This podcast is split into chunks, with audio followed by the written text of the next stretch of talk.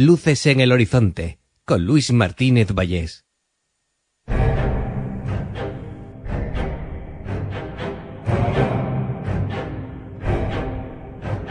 Bienvenidos.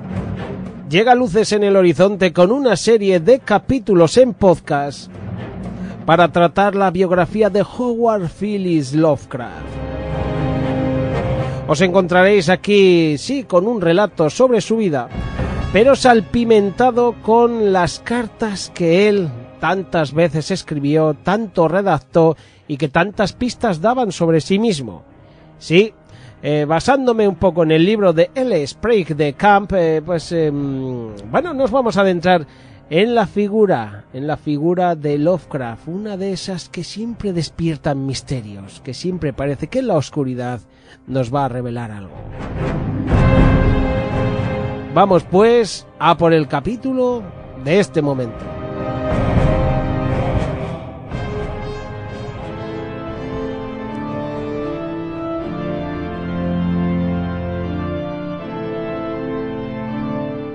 Y Lovecraft escribió El color que cayó del cielo. Esa novela corta de 12.000 palabras, y para muchos una de las mejores del grupo de Chulu. Ese relato empieza así.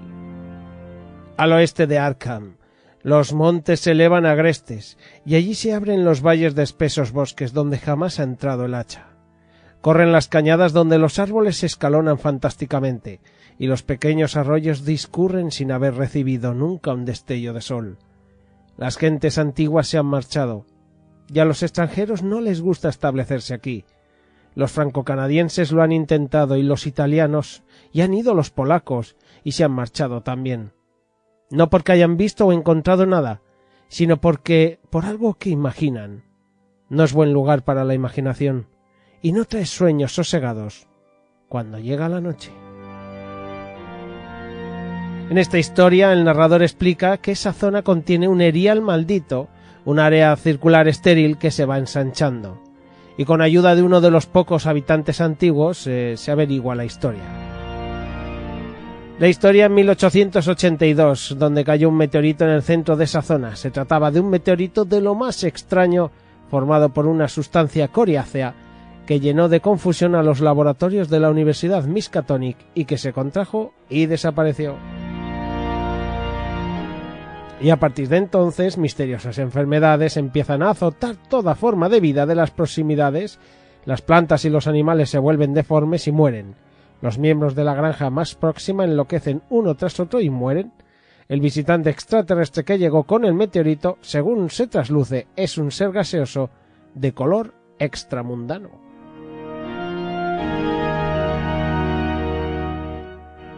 Una historia contada con un estilo directo, llano, sin sanguinolencias, pero que el lector puede imaginarse fácilmente en una de esas zonas montañosas de la Nueva Inglaterra sudoriental, donde todo salvo unas cuantas granjas ha sido arrasado, y la vegetación ha vuelto a posesionarse por segunda vez. Lovecraft envió el relato El color que cayó del cielo a Amazing Stories, en junio de 1927 se enteró de que lo habían aceptado. Y de hecho apareció en el número de septiembre. Sin embargo, el cobro, em, bueno, se convirtió en un problema. Después de escribir numerosas cartas insistiendo en ello, la revista le envió un cheque por valor de 25 dólares el mes de mayo siguiente. Pero esto representaba un quinto de centavo por palabra, lo que era un precio ridículo. En adelante, Lovecraft llamó a su dueño, al dueño de la revista, a Hernsback, la rata Hugo. Y ya se empezaba a negar eh, a enviar historias a otras revistas que no fueran a Weird Tales. Se había llevado un buen escarmiento. Aunque algunas pagaban mejor, él decía eh, que las consideraba demasiado comerciales.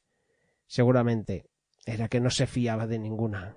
El escarmiento con Gernsback no quería repetirlo. Durante 1927 Lovecraft habló de otras historias que tenía intención de escribir.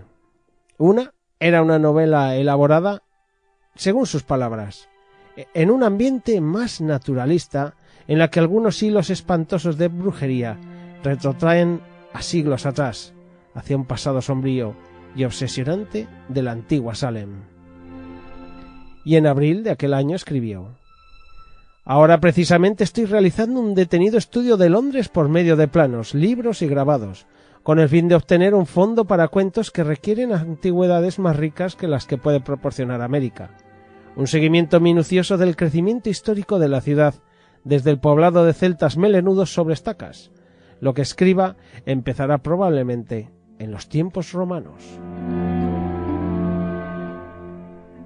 Y de hecho la noche del 31 de octubre Lovecraft tuvo un sueño, un sueño sobre la antigua Roma.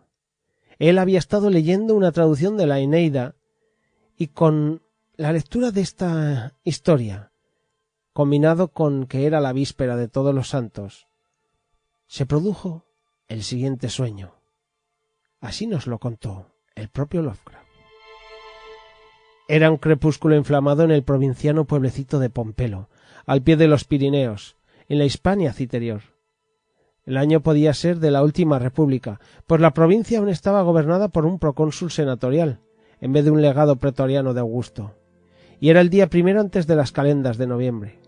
Los montes alzaban oro y escarlata al norte de la pequeña llanura, y el sol poniente brillaba rojo y místico sobre los toscos y nuevos edificios de piedra y yeso del polvoriento foro y las paredes de madera del circo, un poco hacia el este.